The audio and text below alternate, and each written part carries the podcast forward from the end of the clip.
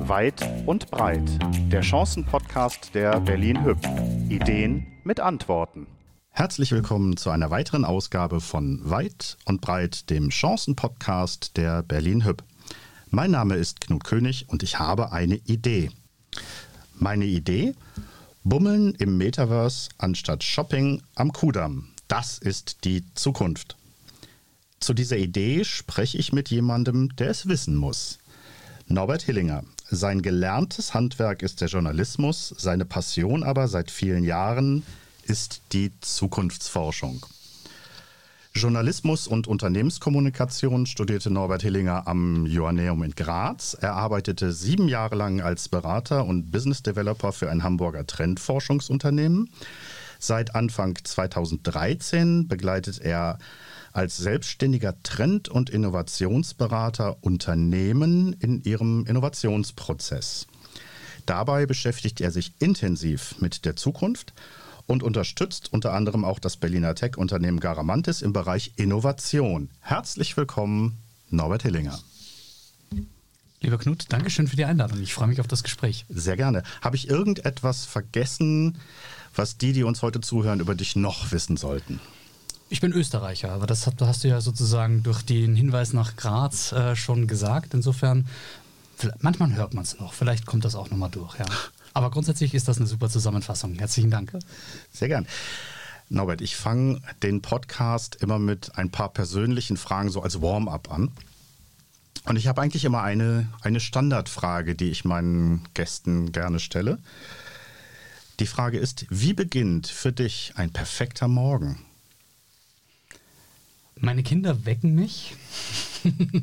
Ob das perfekt ist oder nicht, weiß ich nicht. Es fühlt sich zumindest sehr schön an. Es gibt äh, Frühstück und äh, dann ist hoffentlich auf dem Weg zur Schule kein Stau. Und äh, irgendwann habe ich meine Kinder dann hoffentlich dann dort, dort auch äh, abgeliefert und komme dazu, meine ersten E-Mails zu checken oder erste Termine zu machen. Das wäre ein typischer schöner Morgen unter der Woche. Am Wochenende sieht es ein bisschen anders aus. Ja, da kommen wir vielleicht später noch dazu. Norbert, wir haben ja ein Vorgespräch geführt und da hast du mir erzählt, was ich total spannend fand. Du bist begeisterter Kitesurfer. Machst also in deiner Freizeit etwas, was nicht jeder macht. Ich habe mal einen Vorschlag. Wir machen jetzt mal so einen kleinen Elevator-Pitch. Du erzählst mir kurz und bündig, warum Kitesurfen die ideale Freizeitbeschäftigung ist. Für mich ist es der perfekte Ausgleich zu dem, was ich tue in meinem beruflichen Leben. Ich beschäftige mich immer mit der Zukunft, immer mit dem, was irgendwann sein könnte, mit Zukünften eigentlich. Es gibt ja nicht nur eine Zukunft. Und da spielt viel Digitalisierung, viel Technologie, viel Artifizielles, Künstliches eine Rolle. Und das Kitesurfen ist sehr archaisch, sehr traditionell, sehr analog. Und ich mag es sehr gerne, den Reality-Check zu bekommen, indem man die Gewalten der Natur unmittelbar spürt. Egal, ob das der Wind ist oder ob das das Wasser ist. Und man kriegt dadurch ein Stück weit Respekt wieder. Sozusagen, man wird geerdet, gegroundet. Hm.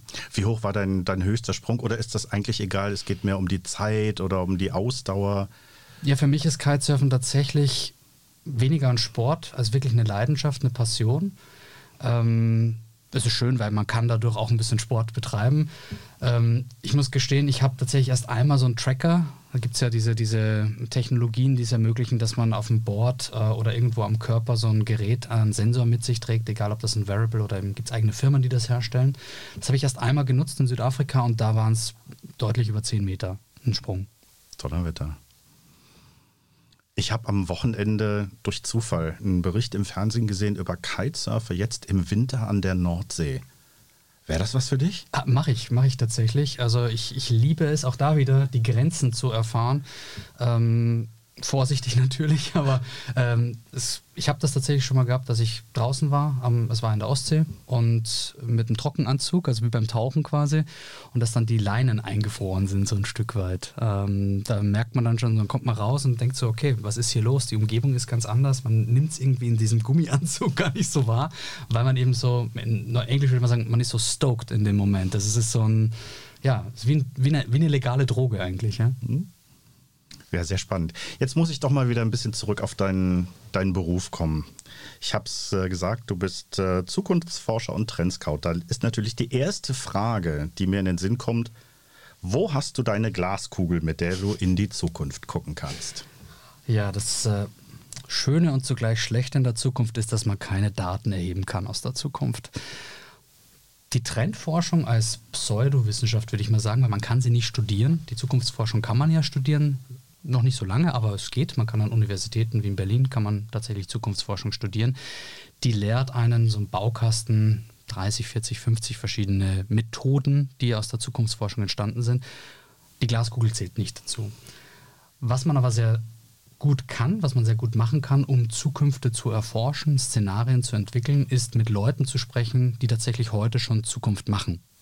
Also mit Experten aus dem Technologiebereich, mit Leuten, die in der Regulierung zum Beispiel aktiv sind, Politiker auch. Ähm, also es gibt ja die schöne Steep-Logik in der Trendforschung, also soziale Trends, technologische Trends, Englisch economical, also wirtschaftliche Trends, ecological, ökologische Trends und political Trends, also die Steep-Logik. Und wenn man dort holistisch betrachtet, wenn man über Trends spricht, alle Facetten sozusagen von Innovation und Trend betrachtet, gibt es auch sehr viele Ansprechpartner, die zu den einzelnen Aspekten Aussagen treffen können, denn sie formen die Zukunft an der Stelle mit, indem sie diese Trends treiben oder überhaupt erst ins Leben rufen. Mhm. Gibt es da einen Unterschied, sag ich mal jetzt so, so global betrachtet, gibt es die Zukunftsforschung jetzt für den gesamten Planeten oder würdest du sagen, na, das ist eher ein bisschen geografisch, weil bestimmte Regionen auch andere Schwerpunkte setzen? Also gute Zukunftsforschung nimmt verschiedene Perspektiven ein. Ähm, deswegen würde ich sagen, es gibt sehr wohl eine globale Zukunftsforschung, aber sehr häufig ist sie eben genau durch die Tatsache, dass wir einen europäischen Blickwinkel auf Zukunft haben, eben etwas verfälscht oder verfärbt, würde ich sagen. Gerade in der heutigen Zeit, ähm, Ukraine-Krise, Krieg in der Ukraine, haben wir sehr häufig einen ja, sehr eindimensionalen Blick auf das, was wirtschaftlich, politisch, technologisch auch passiert. Und mir fehlt sehr häufig so eine asiatische Perspektive zum Beispiel. Die ASEAN-Staaten, wie sehen die, wie blicken die auf äh, so einen Konflikt, der in Europa tobt? Oder wie schaut ein lateinamerikanisches Land auf, auf diese Krise? Und da haben wir zugegebenermaßen aus einer deutschen Perspektive noch zu sehr den europäischen Blick drauf. Oder sehr, sogar, sogar den deutschen Blick, ja. Hm. Also was ich mich tatsächlich an der Stelle frage, ob wir in, in, in Deutschland oder in Europa nicht ohnehin immer so ein bisschen hinterherhinken. Also die, die großen Dinge, wenn ich sehe, so, so IT, Japan ist da, waren die ersten, die schon die, die, die, die Roboter mit äh, künstlicher Intelligenz hatten. Die USA, Silicon Valley hat ständig neue Dinge, die sie entwickelt auf den Markt bringen. Und wir gucken eigentlich immer nur zu. Wir haben jetzt nicht so ein riesen IT-Unternehmen in Europa, das, das wirklich, äh, sag ich mal, Dinge maßgeblich mit vorantreibt. Wir versuchen das immer so ein bisschen ja, vielleicht können wir ja auch mal sowas. Aber letztendlich habe ich so den, den Eindruck, wir überlassen immer anderen das Feld. Geht dir das auch so oder nimmst du das ganz anders wahr? Deutschland-Bashing ist immer so das Einfachste oder Österreich-Bashing, finde ich. Das ist, ähm, man könnte jetzt auch Wirecard wieder ins äh, in, in, Erinnerung rufen und sagen, wir haben es ja mal geschafft und dann hat es nicht geklappt. Ähm, wir haben in der Trendforschung bei dem, bei, der, bei dem Unternehmen, bei dem ich angestellt war, sieben Jahre, du hast das in der, in der Intro erwähnt, immer so den, das Sprichwort gehabt, es gibt eine Zeitmaschine tatsächlich und die nennt sich Flugzeug. Je nachdem, in welches Feld man schaut, du hast Japan mit der Robotik äh, genannt, ich nenne zum Beispiel auch noch das Thema Mobile Payment in Kenia oder in anderen afrikanischen Staaten, waren waren uns immer voraus sozusagen. Also es gab, wenn, wie gesagt, wir haben gesagt, wenn wir Trendforschung betreiben, dann schauen wir nach Asien, wenn es um Mobile Payment geht oder wenn es um Robotics geht oder in Silicon Valley, wenn es um digitale äh, Geschäftsmodelle, Plattformmodelle geht oder wenn es um den Außenwerbebereich geht oder Digital Out of Home geht, dann schauen wir in die lateinamerikanischen, äh, lateinamerikanischen Staaten, denn dort ähm, war vieles weniger reguliert und dadurch auch freier für Innovation. Jetzt ist es interessant, wenn man mit dieser Brille mal zum Beispiel nach Singapur oder eben auch nach New York oder egal in welches andere Land man reist, ähm, geht und dort fragt, warum ist Deutschland denn immer noch so hoch angesehen? Weil Fakt ist ja auch, in regelmäßigen Abständen liest man davon, oder liest man darüber, dass Deutschland Innovationstreiber ist.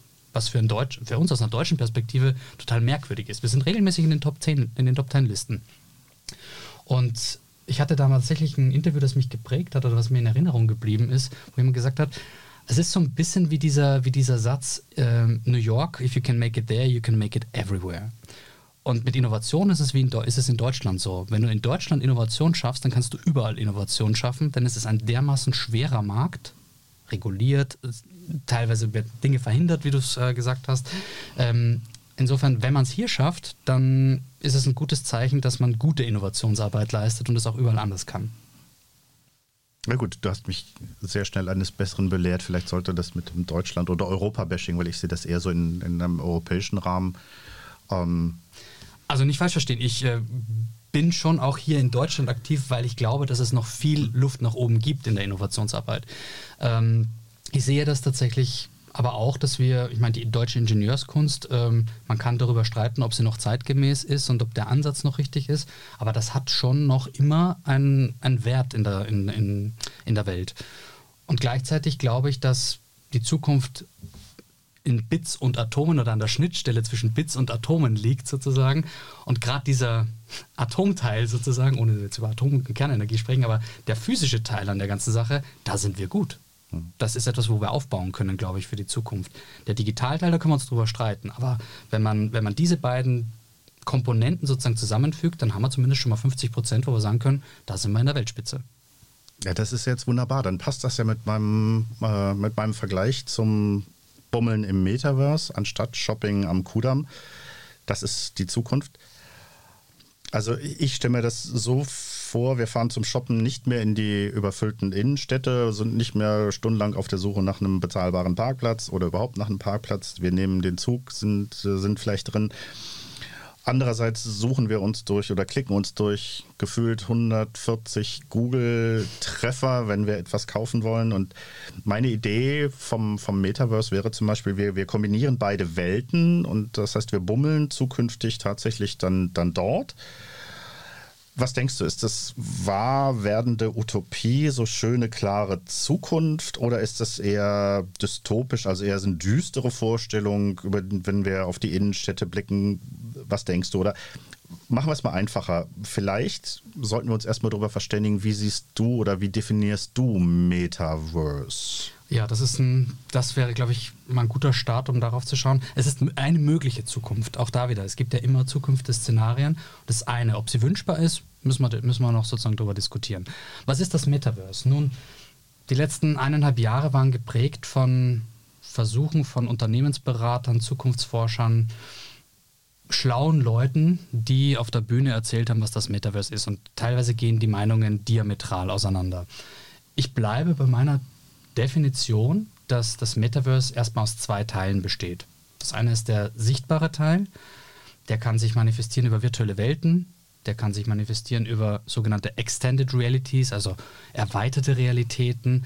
Da zählt auch sowas wie virtuelle Realität aus, meiner Sicht dazu, also XR oder Mixed Reality. Das sind so Begrifflichkeiten, die so da herumschwirren. Das ist quasi der sichtbare Teil des Metaverse, so wie wir die Nutzeroberfläche letztlich, die wir haben. Beim Autofahren ist das so ein bisschen wie das Lenkrad. Ich schaue, schaue vorne raus und ich muss kein Ingenieur sein oder kein Mechaniker sein, um ein Auto fahren zu können. Ich muss auch kein Web3 oder Software-Engineer sein, um das Metaverse nutzen zu können. Das wirklich Schlaue oder das wirklich Interessante ist aber dieser verborgene Teil, der unsichtbare Teil des Metaverse. Und der besteht im Kern daraus, dass wir dezentrale Einheiten haben, dass wir ein dezentrales Computing haben, dass wir dieses viel zitierte Blockchain oder Web3-Infrastruktur haben, die heutzutage gefühlt irgendwie keiner so richtig versteht, aber viele reden darüber. Ich möchte mich da bewusst nicht anschließen, weil ich bin auch nur mit einem gefährlichen Halbwissen unterwegs, was das anbelangt in der Tiefe. Aber ich könnte zumindest, ich verstehe zumindest, wie so die Infrastruktur ungefähr äh, funktioniert. Und für mich sind im Metaverse gibt es natürlich zentrale Strukturen immer noch. Ähm, virtuelle Welten, die von Unternehmen wie äh, Meta, ehemals Facebook sozusagen, oder Mutterkonzern bei Facebook, von Facebook, ähm, ins Leben gerufen sind. Die haben keine dezentralen Strukturen, sind aber trotzdem als Metaverse, ähm, gehen die durch aus meiner Sicht. So, das erstmal zu, zu der Grundstruktur. Ähm, sehr häufig, das Metaverse in der, im sichtbaren Teil ist ja geprägt durch die Gaming-Industrie. Ähm, wenn man heute jemanden zuschaut, der in Roblox, Fortnite oder Decentraland unterwegs ist, ähm, man schaut dazu und ist vielleicht nicht 15, 16, sondern vielleicht schon über 30, dann wird man sagen, das haben wir doch alles schon mal gehabt. Second Life gab es ja in den späten Nullerjahren, Anfang der 10er Jahre, ich weiß gar nicht mehr, wann es genau war, aber ich weiß, dass diese virtuelle Welt sehr, sehr, sehr populär war damals und dann aber auch in der Versenkung verschwunden ist. Äh, da gibt es verschiedene Gründe, warum das so war. Hm, Innovation hat übrigens auch was mit Timing zu tun. Insofern viele, viele Dinge kommen auch einfach zu früh. Ähm, und diese, dieser Grad der Immersion, die uns diese virtuellen Welten jetzt erlauben, der ist sehr stark durch die Hardware in der Gaming-Industrie geprägt. Heute reden wir über Head-Mounted Displays, virtuelle, also Virtual Reality-Brillen. Es gibt ein ersten, erste Zeichen dafür, dass im Massenmarkt auch sowas wie Haptik dazu kommt, dass ich auf einmal auf einer mehrdimensionalen äh, Treadmill, also so auf so einem Laufband herumlaufe, äh, dass ich möglicherweise auch Sensoren trage, die mir Erlebnisse in der Virtualität auch physisch spürbar machen, äh, die, mich, die mir das ermöglichen, dass ich das, dass ich das spüre. Das sind so die nächsten Schritte, die dann irgendwann so in den Massenmarkt reinkommen werden. Und das, worüber noch die wenigsten reden, sind dann sowas wie die Schnittstelle zwischen Mensch und Maschine. Also Elon Musks äh, Unternehmen Neuralink arbeitet ja daran, dass ich eine totale Immersion letztlich habe. Also im ersten Schritt geht es bei Neuralink darum, dass ich eine Schnittstelle zwischen Computer und, und, und Mensch schaffe, um damit zum Beispiel sprachbehinderten Personen eine Möglichkeit gebe, äh, sich auszudrücken. Aber das sind natürlich richtig, richtig große Möglichkeiten, die dort im Gaming-Bereich, Stichwort Metaverse, möglich sind durch diese Hardware. Und ich glaube, das ist eine relativ gerade Linie. Da bin ich ziemlich überzeugt davon, dass wir das sehr, sehr, sehr, sehr bald sehen werden, dass sich solche Hardware durchsetzt, die mir eben so ein immersives Gefühl vermittelt.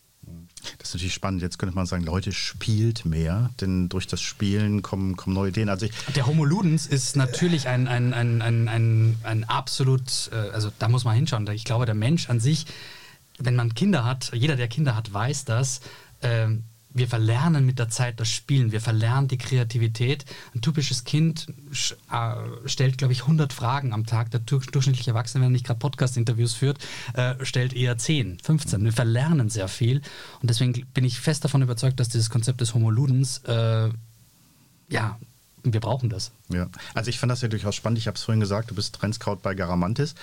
Als wir unser Vorgespräch hatten, durfte ich ja auch mal so ein bisschen durch den Showroom gehen und da gibt es ja ganz, ganz, mittlerweile ganz, ganz spannende Dinge. Also ich erinnere mich an diese, die Vitrine, in der ein relativ teures Exponat war, das man jetzt nicht unbedingt anfassen sollte, wo man aber, wenn man vor der, vor der Vitrine steht, durch, durch seine eigenen Bewegungen quasi die, das Objekt in dem Kasten in, drehen kann, sich von allen Seiten dann, dann genau ansehen kann. Also es ist zwar noch nicht richtig haptisch, ich habe es noch nicht in der Hand gehabt, aber ich sehe es eben nicht nur frontal, sondern kann es dann wirklich durch meine eigenen Bewegungen selber in, in Bewegung, Bewegung bringen. Das hat ja schon, schon was sehr Spielerisches. Das ist natürlich dann, war genau der Moment, wo ich dann für mich so den Aha-Effekt hatte, weil das hatte für mich ein bisschen was mit Spielen. Das mache ich sehr gerne. Da bin ich durchaus äh, begeistern, zu begeistern.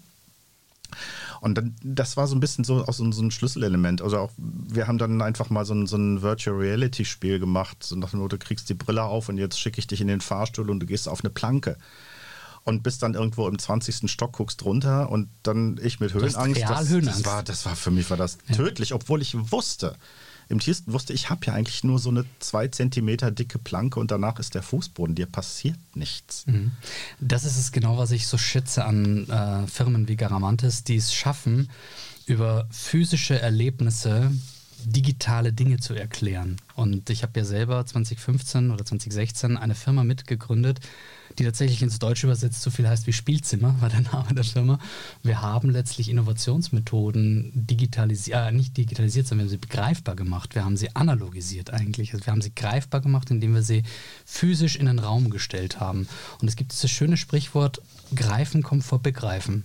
Ich glaube sehr stark, dass uns in der Digitalisierungs, in allen Digitalisierungsmaßnahmen, die wir sehen, immer auch das analoge Element fehlt. Der Mensch ist ein Gewohnheitstier, der Mensch ist es gewöhnt, Dinge anzufassen und, und, und, und, und physisch zu erleben. Und ich glaube, das macht, das, das legt einen Schalter um im Hirn, wenn man auch digitale Inhalte oder virtuelle Inhalte physisch erlebbar macht. Was bedeutet das denn zum Beispiel jetzt so für die Innenstädte? Jetzt machen wir mal, mhm. zum, jetzt holen wir wirklich mal die Glaskugel raus. Ähm, du darfst jetzt mal deine Glaskugel befragen und fragst deine Glaskugel, wie sieht die typische Innenstadt in zehn Jahren aus? Erstmal glaube ich, dass in zehn Jahren noch gar nicht so viel sich ändern wird. Ich glaube, dass wir, dass viele Dinge langsamer gehen, als wir sie möglicherweise jetzt sehen. Die typische Aussage von einem Trendforscher ist immer so, in drei Jahren werden sie sehen, dann wird das passiert sein. Das glaube ich ehrlich gesagt nur bedingt. Ich bin an der Stelle auch ein großer Kritiker meiner eigenen Zunft. Ich ähm, bin davon überzeugt, dass viele Dinge länger brauchen ähm, um durchzuführen. Deswegen glaube ich, die Innenstädte, so wie wir sie heute sehen, werden sich nicht groß ändern vom Bild. Also es wird weiterhin die Gebäude geben, die wir heute haben. Der sichtbare Teil wird gleich bleiben. Das, was sich dahinter abspielt und die Infrastruktur, die muss sich stark ändern und muss sich an die Nutzungsgewohnheiten der, der, der Kunden der Zukunft anpassen. Was heißt das jetzt konkret? Wir werden uns anders bewegen. Wir werden uns heute fahren wir im Individualverkehr sozusagen von A nach B, sind es gewöhnt, dass wir entweder mit dem Verbrennungsmotor oder wenn wir ein bisschen, wenn wir ein bisschen progressiver fahren, fahren wir vielleicht mit einem Elektroauto oder mit einem Wasserstoffauto.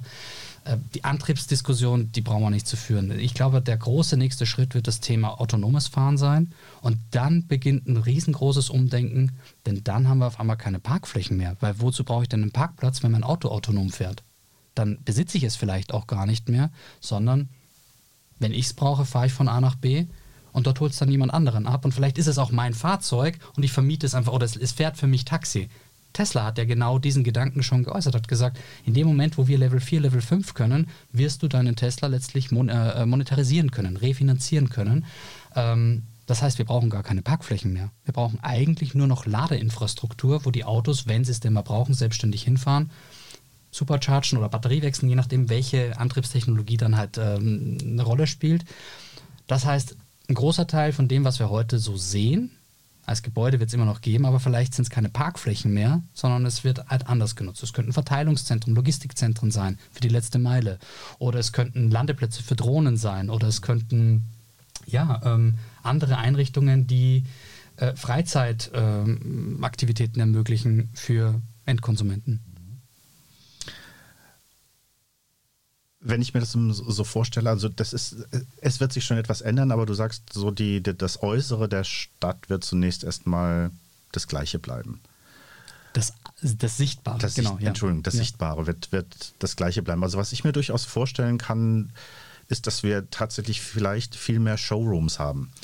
Mhm. Ähm, dass man quasi, und dann in Verbindung zum Beispiel mit, was ist ich, Augmented Reality, man geht erstmal rein, guckt sich um und geht dann auf, auf, auf einen Teil zu. Und das gibt es vielleicht sogar dann sozusagen im Lager, kann nach dem Motto, das hätte ich jetzt gerne, einfach nur mal, um, um den Haptiker in mir zu befriedigen. Also absolut, ich absolut. will es also, dann mal, mal in der Hand haben, es fühlen, es äh, was ist es für ein Stoff? Ja. Wie sieht die Farbe wirklich in, in, in Realität aus? Und dann im zweiten Schritt quasi das zu ordern, aber ich nehme es nicht mehr in meiner Einkaufstüte mit, sondern wenn ich im Idealfall, wenn ich nach Hause komme, liegt das Päckchen vor der Tür. Oder ich drucke es mir vielleicht zu Hause aus und dann reden wir nicht mehr über Logistikzentren, sondern ich habe zum Beispiel zu Hause oder an gewissen Hubs industrielle 3D-Drucker, die mir das Produkt, den Schuh oder die Handtasche oder natürlich sehr stark auf, auf Kleidung jetzt mal reduziert, aber es geht ja auch selbst mit Lebensmitteln heute schon, dass äh, Lebensmittel aus dem 3D-Drucker kommen. Das heißt, die Gorillas der Zukunft oder die, die Flinks der Zukunft könnten möglicherweise 3D-Druck-Lebensmittelhersteller äh, sein, ja? Die, wo ich kann 10 Minuten Delivery Time habe ich vielleicht 10 Minuten ähm, äh, Printout Time oder Print Off Time. Das ist auch, auch eine Möglichkeit. Aber du sprichst einen Punkt an. Ich glaube, man kann es nicht komplett über einen Kamm scheren. Es gibt ja diese eine These zur Zukunft des Retail, dass sich die Pyramide, so wie wir sie heute kennen, die Kundensegmentierung ist mit einem starken, Econ äh, mit einem starken ja, Economy-Segment, dann ein mittleres Standard-Segment und dann ein ganz kleines Premium-Segment, dass sich das so zu so einer Sanduhr, so einem Sanduhrbild sozusagen ändert, dass also der Standard schmilzt, einen großen Teil sozusagen auch Richtung Premium geht und äh, in der, im Economy-Segment ebenfalls eine Stärkung stattfindet. Und dann reden wir über komplett, also dann funktioniert ein, äh, ein Economy Retail, Brick and Mortar Retail funktioniert anders als ein Premium Retail. Das ist heute schon so, andere Logiken sind dort äh, vorhanden. Und dann kommen wir ganz schnell im Economy-Sektor in so eine Showrooming-Thematik, dass ich sage, es sind datengetriebene Geschäftsmodelle, automatisierte Stores letztlich, wo ich reingehe, um entweder schnell, convenient mir ein Produkt zu nehmen und dann wieder rauszugehen, Stichwort Amazon Go, oder eben ja, andere Produkte sozusagen, die ein bisschen erklärungsbedürftiger sind, wo ich reingehe, diese Haptik eben habe. Der Mensch als Gewohnheitstier will greifen, bevor er es begreift. Ähm, und dann habe ich vielleicht einen Lieferservice oder das wird eben ausgedruckt irgendwo bei mir zu Hause. Das ist das datengetriebene, wenn man so möchte, automatisierte Geschäftsmodell der Zukunft für den Economy-Sektor. Im Premium-Segment sieht es anders aus, glaube ich. Dort wird es eine gesunde Mischung geben aus Einsatz von Technologie und auch wieder diesem archaischen Mensch-Service-Gedanke sozusagen. Also dort reden wir dann auch über sogenannte Identity Spaces. Heute werden diese Third Places, also es gibt das Zuhause, den Arbeitsplatz, weil da können wir auch nochmal diskutieren, wie sich das seit der Corona-Pandemie geändert hat. Und dann gibt es als Third Place den Freizeitort, das können Shopping Center sein, das können alle, alles, wo ich mich aufhalte, wenn ich nicht gerade eins der anderen beiden äh, Dinge tue. Und diese Third Places, die suche ich mir natürlich aus, zu meiner, zu meiner Identität passend, zu meinem Vorleben. Vielleicht gehe ich in eine Surfer-Community, wenn ich äh, Kitesurfe, ja? oder vielleicht bin ich ein Freund von Elektroautos und möchte mich austauschen mit jemandem. Dann gehe ich gerne bei Tesla auch arbeiten, vielleicht, wenn die eine Lounge anbieten. Oder heutzutage arbeite ich ja zum Beispiel, auch wenn ich kein Banker bin, gerne mal in einer Bankfiliale, wenn es dort einen Coworking Space gibt. Hm. Das wird sich schon, schon sehr, oder das, das Arbeiten an sich ändert sich ja, oder hat sich in den zwei Jahren natürlich massiv schon geändert. Sehen wir auch bei uns. Es war vor wenigen Jahren völlig unvorstellbar, nicht am Schreibtisch zu sitzen und zu arbeiten. Ja, ist, die, die Corona-Pandemie war ein Brandbeschleuniger im positiven Sinne für Digitalisierung. War in vielen, an vielen Unternehmen, ich würde sagen, ein Großteil der Unternehmen, war sie der Grund für Digitalisierung. Hm. Man muss. Ich sage immer, es gibt ums Können, ums Wollen, ums Dürfen. Hm. Und seit zwei Jahren oder drei Jahren geht es auch ums Müssen. Ja. Ich möchte mal nochmal, ich, ich lasse da jetzt auch an diesem Punkt mal nicht so ganz locker, weil mich das einfach brennend interessiert, nochmal auf das Thema Metaverse oder Metaversum. Ähm, die Berlin Hüb ist ja ein, ein, Immobilienfinanzierer und uns interessiert natürlich auch, wie sieht denn die, die Finanzierung der Zukunft aus? Also die Frage ist, wer vermietet oder verwaltet denn zukünftig sozusagen das, das, das Metaversum? Also bisher ist es ja so, jedes... Äh, jedes Shopping Center hat einen, äh, einen entsprechenden äh, ähm, Vermieter dahinter, der sich um alles kümmert, ein Center Management dahinter, der sich, äh, das sich um alles kümmert. Wie wird das denn dann quasi in, in so einer virtuellen Welt sein? Wird es dann wirklich, müssen wir dann zukünftig nur uns entweder ein Profil bei, bei Meta, also bei Facebook zulegen, oder müssen wir bei Google oder bei, bei Apple einen Account haben, um überhaupt solche, ja, als, als Unternehmen jetzt, um überhaupt äh, solche Flächen zur Verfügung gestellt bekommen.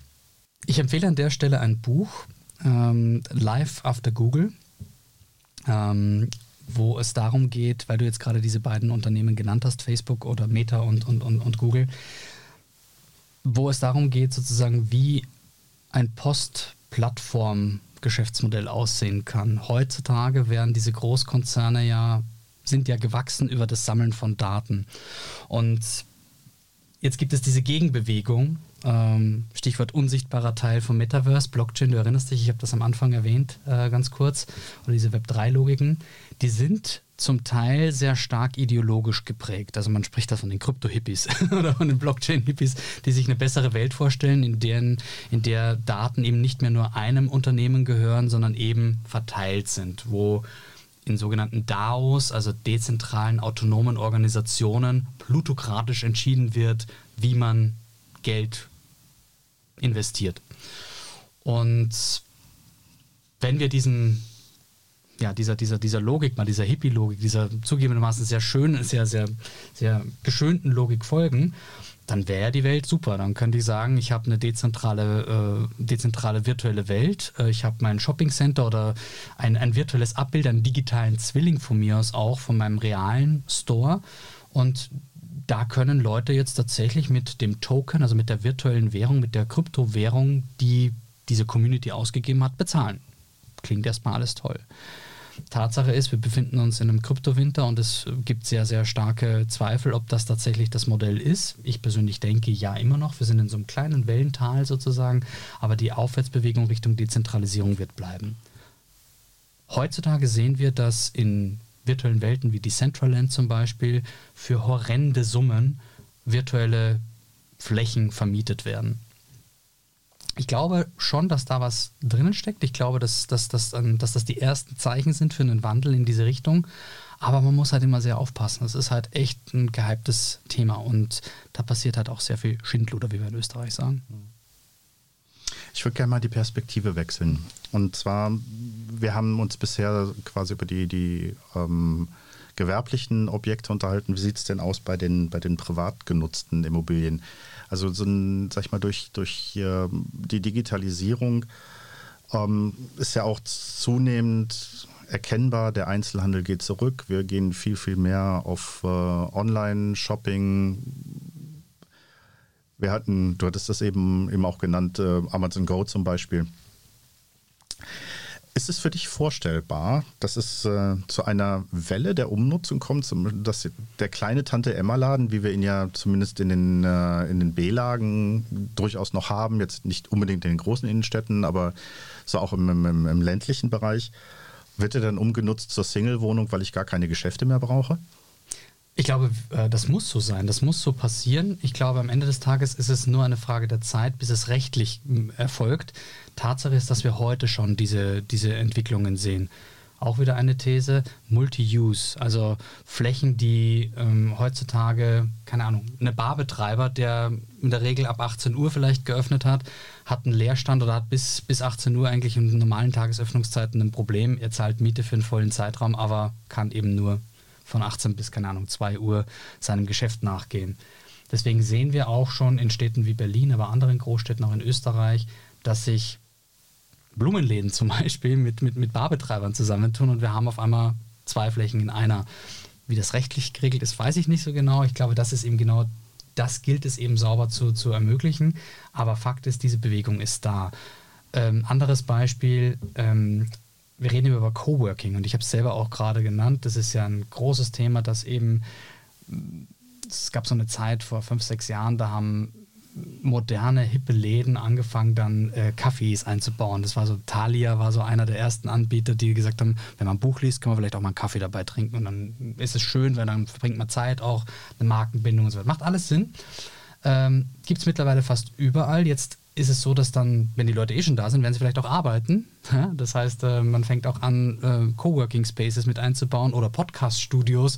Äh, Habe ich auch schon gesehen in den USA, ähm, wo Staples ähm, als, als Marke oder als, als Unternehmen professionelle Podcast-Studios anbietet, damit Leute reingehen können, um ja, ihrer Aktivität, ihrer Arbeit nachzugehen. Äh, Douglas bietet Influencern zum Beispiel ähm, ja, Schminkstudios für ihre Tutorials für YouTube an, ja? ähm, wo ich dann wirklich reingehen kann und äh, die Produkte vor Ort testen kann, meinen Content produzieren kann. Also diese berühmte Instagramisierung des Brick and Mortar, des Stores, des, des, des physischen Einkaufserlebnisses. Und das geht über Point of Experience hinaus, finde ich. Das ist die erste Ausprägung, die wir sehen. Und dann kommt noch eins drauf. Es gibt äh, nach Coworking kommt Co-Living. Das heißt, ähm, eines der bekanntesten Unternehmen oder ein Vorreiter in dem Bereich ist Hamlet, schreibt sich H-M-L-E-T. Hamlet kommt aus Singapur und ähm, die bieten letztlich das, was Airbnb und Co. auch tun, nur dass man sozusagen als, äh, als Community mieten kann, um dort dann eben zu leben, zu arbeiten. Und das wird ein spannender Schritt, wenn dieses Co-Living auch in Retail reinkommt äh, und wir auf einmal äh, möglicherweise in einem IKEA ähm, am Wochenende Leute haben, die dort wohnen, arbeiten und ihrer Tätigkeit nachgehen. Ich glaube, Ikea hatte das ja schon mal so als Werbegag irgendwann vor Jahren gemacht. Ja, also, also ich hab's nicht neu, neu wäre es ja nicht würde, wirklich. Würde, ne? Genau, und das ist ja auch so. Es, ist nicht einmal, es muss nicht mal eine Neuerfindung des Rades sein. Wenn wir über Trends reden, ist sehr viel auch Retro. Es ist sehr viel eben, weil Innovation eben sehr viel mit Timing zu tun hat. So häufig kommt es zu früh. Und dann ist kein Wunder, wenn zehn Jahre später dasselbe nochmal aufkommt und man denkt sich so, Moment, da hatte ich ja schon mal drüber gesprochen, hatte ich schon irgendwann mal gesehen. Ja? Mhm. Müssten dann nicht auch zum Beispiel jetzt alle neu gebauten oder neu zu bauenden Gebäude eigentlich alle über eine eigene Packstation mittlerweile verfügen? Also ich, ich kenne es jetzt von mir aus zum Beispiel. Ich bestelle irgendwas. Äh, ich wohne im Altbau, vierter Stock, da kommt kein Paketbote mehr hoch, weil er weiß, ich wohne im vierten Stock. Also habe ich nur noch den Zettel drin, kann es dir irgendwo abholen und ich muss dann halt durch die halbe Stadt laufen. Ähm, wäre es nicht sinnvoll oder ist es nicht sinnvoll zu sagen, okay, alles, was jetzt neu gebaut wird, sollte clever genug sein, eine eigene Packstation mit zu integrieren. Vielleicht sogar viel wichtiger als, eine, als ein Stellplatz mit Elektroanschluss. Ja, Packstation, 3D-Druckstation oder vielleicht sogar auch den autonomen Store oder vielleicht einfach nur eine ziemlich intelligenten, etwas größere Vending-Maschine, dass ich sowas mit einbaue. Ja, definitiv. Man könnte das auch nach dem First Principle Thinking angehen, dass man sagt, ja, ich zerlege einen Prozess oder etwas, was heute da ist, auf die, aufs Grundgerüst und fange nochmal an, es neu zusammenzusetzen. Die berühmte Art zu innovieren, wie es Elon Musk betreibt. Ja. Ähm, das ist das eine. Das andere, was ich sehe, ist Innovationszyklen. Also ich habe vorher so in einem Nebensatz mal gesagt, es geht ums Können, das Wollen und das Dürfen und das Müssen. Und was heißt das jetzt genau? Viele Unternehmen tun sich auch schwer, kurzfristig zu innovieren, weil sie eben Innovationszyklen, Produktionszyklen, Entwicklungszyklen haben, die Jahrzehnte dauern. Nimm nur zum Beispiel mal Flugzeughersteller her. Jetzt muss Airbus oder Boeing muss heute entscheiden, wenn sie ein neues Flugzeug bauen, bauen einen USB-Anschluss noch rein in jeden Sitz? Macht das Sinn? Oder was ist denn der Standard in zehn Jahren? Und genauso ist es ja letztlich bei einer Gebäudeentwicklung. Ähm, klar, wir reden alle, heute, heute alle über, über alternative Energien, wie wir möglichst ähm, sozial verträglich und nachhaltig bauen sozusagen. Aber die, die eigentliche Nutzung, das Spannende, wie man es eben drinnen macht, da kann man, glaube ich, kann man viel aus der Zukunftsforschung lernen. Hm. Gerade bei den Gebäuden, das natürlich so, was, was mich auch antriggert, wenn wir über so, so Themen wie Metaverse oder Digitalisierung sprechen. Das ist ja nicht so, dass, dass die Energie frei vom Himmel fällt, das heißt, dahinter steckt ja auch ein riesengroßer Energiebedarf, weil alles läuft über Server. Die sind ja nun auch nicht gerade einfach nur mit, sag mal, mit so, so einem kleinen Windrädchen ja. zu betreiben. Knut, wie viel Zeit hast du, wenn wir über dieses Thema jetzt reden können? Ähm, sprengt ein bisschen den Rahmen, aber meine kurze Antwort darauf lautet, ist eigentlich nur ein Hinweis, keine Antwort ja. darauf. Ich sehe, dass im berühmten Gartner Hype Cycle für Technologien ähm, es immer wenn eine Technologie auf den Markt kommt, gibt es erstmal diesen Aus. Also die Early Adopter, die total euphorisch darauf reagieren. Und dann kommt immer, ich garantiere es dir, immer die gleiche Keule oder zwei Keulen. Das ist die Nachhaltigkeitskeule. Nicht, mhm. dass ich das falsch finden würde, aber sie kommt immer und es kommt die Ethikkeule. Wir, können das jetzt gerade in der Diskussion erleben, ChatGPT von OpenAI. Jeder macht sich äh, sozusagen, findet das alles toll, totaler Hype. Und dann kommt vom Time, vom Time Magazine ein Artikel, der sagt so, in Sweatshops in Kenia werden für zwei Dollar die Stunde äh, Leute beschäftigt, die sich damit beschäftigen müssen, äh, die versuchen müssen, dieses Ding irgendwie ethisch reinzuhalten und bloß nicht irgendwie zum pädophilen White Supremacist zu werden. Ja? Ähm, diese, dies, das ist eine total wichtige Diskussion und sie, sie folgt einem Muster. Es ist immer wieder genau das Gleiche. In dem Moment flacht diese Kurve ab, die, die Technologie geht so ein Stück weit ins Tal der Tränen und dann ist die große Frage, schaffen wir sie zu regulieren? Ist diese Ethikdiskussion erfolgreich gewesen und ist es irgendwie nachhaltig, sprich passt der Stromverbrauch in dem Fall bei Blockchain, das, diese Diskussion war wirklich lange ähm, und ist auch noch nicht endgültig geklärt und erst dann entscheidet sich, ob das wirklich etwas ist, was uns im, im im Alltag in den nächsten 10, 15, 20 Jahren begleiten wird. Du hast es eben gesagt, wie viel Zeit habe ich? ich habe ich hab nicht unendlich Zeit. Deswegen halte ich mich kurz. Ja, um, um, um, ehrlich zu sein, eigentlich ist unsere Zeit jetzt äh, schon abgelaufen. Ich habe aber noch echt viel Fragen. Und wenn du einverstanden bist, würde ich Folgendes tun. Wir unterhalten uns in der nächsten Ausgabe einfach nochmal weiter. Ich habe tatsächlich noch viele Fragen, die ich gerne mit dir, dir besprechen möchte. Also wenn das äh, für dich in Ordnung ist, dann würde ich gern diese Ausgabe mit einem zweiten Teil demnächst auf den Markt bringen. Ist das okay für dich? Schöne Überraschung, bin ich total dabei. Gut, denn ich würde nämlich gerne wissen, was äh, Norbert Hillinger noch zu den Punkten hat, äh, wie, das wie die Entwicklung im Stadt-Land-Gefälle aussieht, äh, welchen Einfluss das Metaverse noch auf andere Immobilienbereiche haben kann. Du hast eben das Thema Parkhaus angesprochen. Das ist etwas, das würde ich unglaublich gerne nochmal aufgreifen. Genau, und äh, dann sage ich mal, genau das klären wir in der Fortsetzung von Weit und Breit. Mein Name ist Knut König und ich würde mich freuen, wenn ich Sie dafür begeistern kann, sich demnächst auch die Fortsetzung dieser Ausgabe anzuhören.